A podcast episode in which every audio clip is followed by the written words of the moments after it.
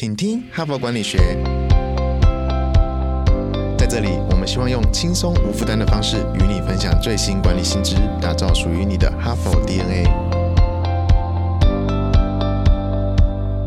我是节目主持人杨玛丽 Mary。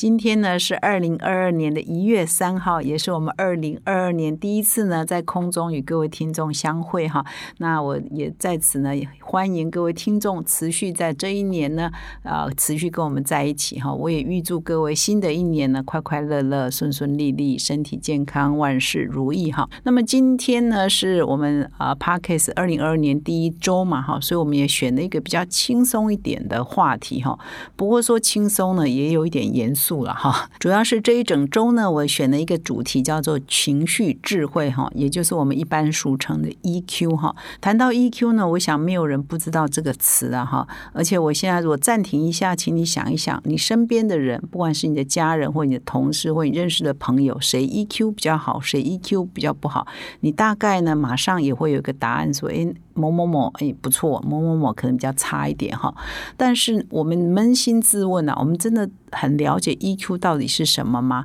以及我们是不是了解说 EQ 跟工作的效率哈，跟一个人的领导力到底有没有关系呢？哈，那这是我这一整周呢要跟各位分享的哈。那当然我先破题了哈。当然 EQ 啊是跟每一个人的工作效率，也是跟如果你是一个组织的或部门的主管哈，领导人，你的部门的绩效也跟你的 EQ 非常。常的相关哈，那么 EQ 这个词的发明人呢，他名字叫丹尼尔高曼哈，Daniel Goleman 哈。那他这个词是怎么来呢？我们现在回想一下，我不知道你是不是曾经看过这一本畅销书了哈？是在一九九五年呢，这个作者呢出了一本书呢，他就叫我们这种翻译呢就叫 EQ 哈。那这一本书呢，具体现在就是二十五六年嘛哈。那当年呢一出版呢，就全球轰动哈，有畅全球畅销五百万册哈。那当然这二十。六年来这一本书呢，也持续都在畅销了哈，所以很多年轻的读者，很多新一代的读者也都会读这一本书哈。那么很有趣哦，他在不久以前哦，几个月前，二零二一年的六月号呢，他也在那个《哈佛商业评论》再发表一篇文章，他说过去二十六年来哈，大家都误解了 EQ 哈，他觉得说大家都以为说 EQ 就是等于脾气好，等于和颜悦色。等于和善哦，他说不是的，不是的哈。这过去二十六年来，他一直听到人家想说谁 EQ 好，就是想说哦，他是好好先生，他总是很客气，他对人都很有礼貌，很和善，就等于 EQ 好。最近在六月号写的文章，他就在澄清说这是一个严重的误会哈。其实他这篇文章让我吓了一跳，因为我刚刚有请各位听众想一下嘛哈，你你认为你身边的人谁 EQ 好，是不是跟丹尼尔高门想的？诶，某某人他总是和颜悦色，他总是脾气很好，总是好好先生，你是不是就把他定位为是 EQ 好哈？那如果你跟我一样说，诶。因为我也我也是想我办公室谁哦很好讲话脾气很好我就认为他 EQ 好哈。那事实上这是错误的认知就太小看这个 EQ 这件事情哈。所以 EQ 不是人人好啊谁都好哈。这件事情呃是一个误会哈。那到底什么是 EQ 哈？以及为什么我们必须要懂得 EQ 这件事情哈？以下呢就是我进一步来延伸。Daniel 高曼以前呢曾经发表在哈佛商业评论上一篇文章呢其实他就在把他的 EQ 那本书的理念了在浓。浓缩成为精华哈，那在哈佛上评论上发表一下，我再继续说明哈。首先呢，我先来分享一下，就是丹尼尔高曼他在分析说为什么 EQ 是很重要的哈。那他一个最重要的一个论点就是说，EQ 啊，如果一个人具备高 EQ 的话，他对于他不管在哪一个职务哈，他的贡献度哈，就会是其他能力的两倍哈。那么丹尼尔呢，在他发表在哈佛商业评论上的这一篇文章，他就提到说，他曾经啊花了很多的时间研究超过一百八十八家公司的职能模式哈，那主要是确定说在这些组织中哪一些个人的什么样的能力呢可以创造高绩效哈？那他把能力呢分成三大类，第一类就是你的专业技能嘛哈，纯粹专业技能，比如你是财务的啊，你是研发的哈，你是业务的哈，这就是你的专业技能哈。第二就是你的认知愿景跟知识的能力，就学习的能力哈，聪聪明才智相关的哈，这是属于你的策略啊、认知跟思维能力，这是第二哈。那么第三呢，就他认为是 EQ 的能力。那 EQ 的能力呢，基本上就是了解自我以及可以管理人际关系的这个能力哈。那他的结论呢，他的结论是说，尽管专业技巧很重要，尽管你的策略聪明才智很重要，就是第二种能力，但是它的重要性都比不上第三项，就是 EQ 哈对绩效的贡献哈。那么他发现说，EQ 对各个职务的绩效的贡献是其他两项，也就是专业技能以及刚刚讲第二项聪明才智的两倍哦哈。换句话说，对一个高层主管来说，EQ 的重要性呢是比专业能力更好。也就是说，如果每一个人谁可以到高层的话，大概大家都具备一定的聪明才智，具备一定的专业能力，但是。大家可能比来比去，好像比不出高高下，到最后可以比出高下，就是你的 EQ 哈。所以你的 EQ 越好呢，你的贡献度也就会越高哈。所以它就是呃有一个科学的研究的过程来论证说，EQ 越高呢，绩效就越好。那么这一篇文章也引用了另外一名哈，也是在美国相当有名的人类与组织行为的研究学者，叫大卫呃麦克里兰。他也曾经针对呢一家全球性的饮料公司哈进行他们人啊，比如说他们主管的绩效的研究呢，就发现说，如果这个资深的管理者就是主管拥有高 EQ 的话，该部门的年度贡献的盈余目标可以成长百分之二十趴。如果是他的管理者 EQ 不太高的话，他就会落后他的目标百分之二十哈，所以就是说你具不具备高 EQ 哦，对你部门的绩效影响是很大的。那么到底什么是高 EQ 啊？高 EQ 到底要具备哪些要素呢？这一篇文章就提到五个重点了哈，所以绝对不是脾气好这件事情而已了哈。那么第一个重点呢啊，就是说你要了解你自己，也就是自我认知哈。事实上，我们常常也会观察一些身边的同事啊或朋友啊哈，有些人他可能自我认知就是，比如原来自我感觉很良好，但事实上可能没有那么好，或者是他过度谦逊，事实上他的能力是比他的展现出来的谦逊的好很多哈。所以很多人对自己呢，其实也不是那么的了解了哈。那么高 EQ 的两个构面，第一个是你真的要了解自己，而且规范自己，跟自己好好相处；第二构面呢，就是你要跟别人好好相处哈。那再把它拆呢，就有五个构面哈。那这五个构面，第一个。个就是你要先了解你自己哈，你知道你自己是一个怎样的人，这件事情很重要哈。所以，我们常常也会发现说，身边的人好像好高骛远哈，不了解自己的实力在哪里，或者是过度吹毛求疵哈，也不知道到底标准在哪里，自己的标准在哪里哈。这些都是属于对自我认知还是属于很不够的状况哈。所以，高 EQ 的第一个是你要先了解你自己哈，这是第一个重点。第一个重点是你要规范你自己。也就是我们要自己了解，说自己什么东西可以做，什么东西不能做，也要做好自我的规范，这样才不会容易去侵犯到别人，或威胁到别人，或让别人感觉不舒服嘛，哈。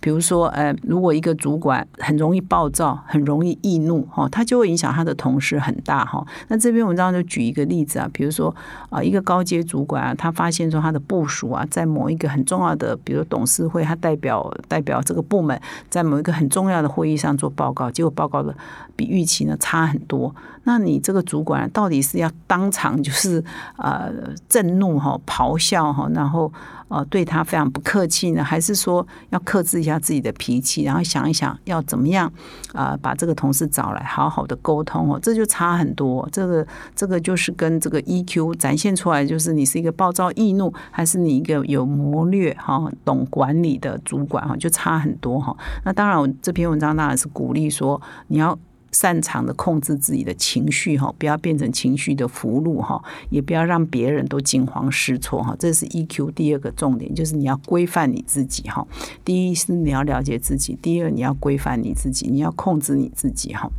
那么第三呢，就是你要有成就动机，也就是你的内在的驱动力要很强哈。那这个作者就观察了，就是指出说，其实很多。高 EQ 的人，他都有很强的这个自我驱动哈。他们不是被优渥的薪水哦，也不是被耀眼的头衔吸引，他你挖角他，他就马上跟你去哦。他不是哦，他事实上是有自己潜在的内心深处想要成就某些事情的动机哈。那么他通常呢是非常热爱工作，这当然毫无疑问哈。第二个是他们很喜欢很喜欢追求高绩效，就是说他们呃热爱工作，然后他们一定要达到某一种目标，这个目标呢一定是属于有一点难度的目标哈。那么第三呢，他们还很很可爱哦，还常常有某某种程度的高中程度哦，就是不是你说哎我给你高薪你就可以挖角走的哈。所以其实公司的主管要好好的注意，你下面是不是有这样的人哈。那么这样的人通常呢也是。不是容易被挖角，而是它会自动自动驱动自己，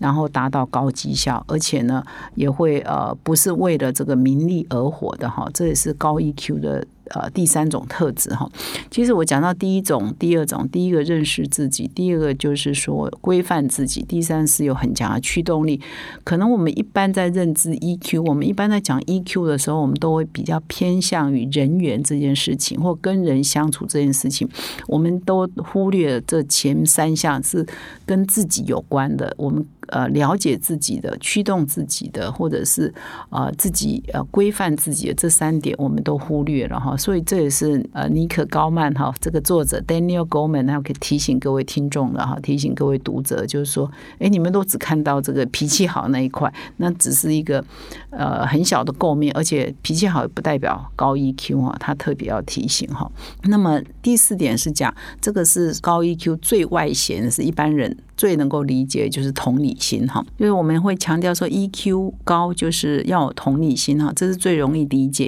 其实也是我们平常想到 EQ 会想到的就是同理心，这是最外显的哈。那么可是同理心并不是呃烂好人然后，其实这也要强调不是呃滥情烂好人啊，就是呃一点坚持都没有，别人做错也没关系啊，我牺牲也没关系啊，就大家快乐就好。其实他强调也不是这样子哦，而是说当然你要去。做任何决定前，你你也要考虑到你周边的人的感受哈，你上下有关系的一些感受，员工的感受。但是并不是叫你做一个烂好人，一点原则都没有，一点坚持都没有，这不是的哈。所以遇到一些矛盾啊，遇到一些冲突，还是要有效的沟通哈，把你的观点讲清楚。只是说你不要情绪化，也不要呃。就是说很暴躁易怒哈，这很多的细节要注意了哈。但是并不是说你就是凡事退缩，然后就是为了让别人愉快，那你就没有原则，然后没有主张，没有坚持，这也不是高 EQ 的展现哈。因为我们前面有提到三个重点嘛，你要很强成就动机，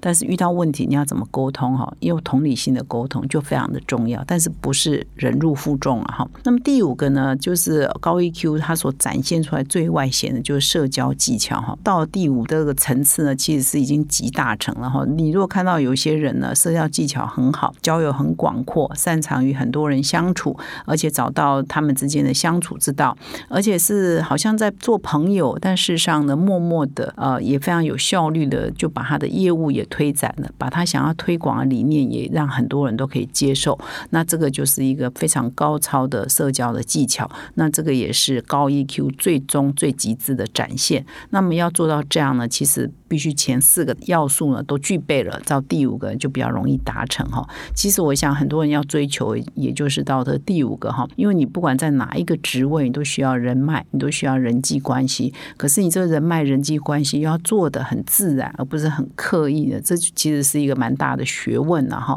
那不是代表说你天天都在外面要应酬，不是代表每天晚上都去跟人家吃饭啊，第一通啊，第二通啊，其实。很多高超的社交技巧也不需要这样每天啊喝醉啊，或每天就是应酬不断啊。他事实上是很有选择性的，而且很精致的，而且很有很有效的哈。所以不是天天去跟人家吃饭，然后跟一些名人拍照，就代表说你的社交技巧很好，你就是有很多的人脉，不一定哦。所以这要厘清哈。以上这五点呢，在二零二二年的第一天呢，提供给各位听众做参考啊。这真的是经典的文章了，哈，我上一。评论上经典的文章也超过二十年了哈，但是如同这个作者提到，经过了二十几年，还是有很多人误解到底什么是 EQ 哈，还误以为说就是脾气好就是高 EQ 哈，这是严重的误解了哈。那么他那么多年前的研究呢，啊，到现在为止他还没有什么改变啊。意思就是说，你必须要高 EQ 人一定要做好两环，一环是对自己的了解跟规范，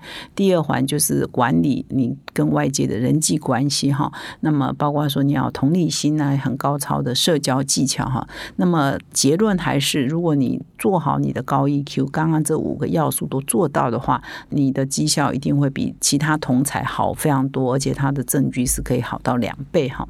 那么到底 EQ 是呃可不可以学的呢？它是天生的吗？哈，其实有部分当然呃是天生的，比如说我们很喜欢说你是什么血型啊，你是什么星座啊，可能个性上先天有一些决定，但是很多都是后天是可以刻意培养跟训练的哈，所以这是好消息的哈。而且根据这个作者 Daniel 高曼的发现，就是说，哎，其实年纪越大了以后就越成熟，EQ 呢也会比较好哈，因为可能看多很多世面嘛，也了解说跟什么人应该怎么相处，跟什么人啊应该说什么话啊，什么话是不能说的哈，所以就越来，你可以说他是 EQ 越来越高，也可以说啊，因为有岁月的痕迹，所以越来越成熟嘛哈，所以代表说是可以雕琢的，所以 EQ 这件事情是可以训练的哈。那你怎么训练？就是刚刚讲的一二三四五这五个重点，你一一呢去反思一下，你可以啊从中得到什么样的启示？那你慢慢的去琢磨你的各种的技巧，我相信你会成为一个真正的高 EQ 的人，那真正的高绩效的人哈。那么以上是今天的分享，在最后呢，我也要再跟各位听众做一个推荐哈，就是说，如果你对我们本周所推荐的这个主题有兴趣的话，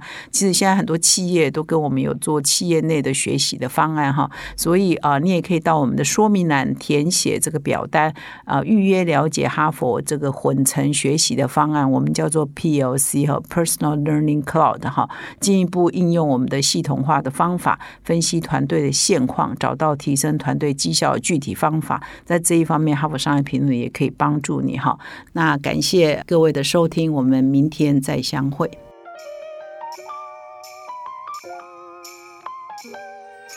从团队到个人，管理的大小事都是 HBR 的事。现在就上 triple w 打 HBR Taiwan com 订阅数位版，首月只要六十元，让你无限畅读所有文章，向国际大师学习。现在就开始。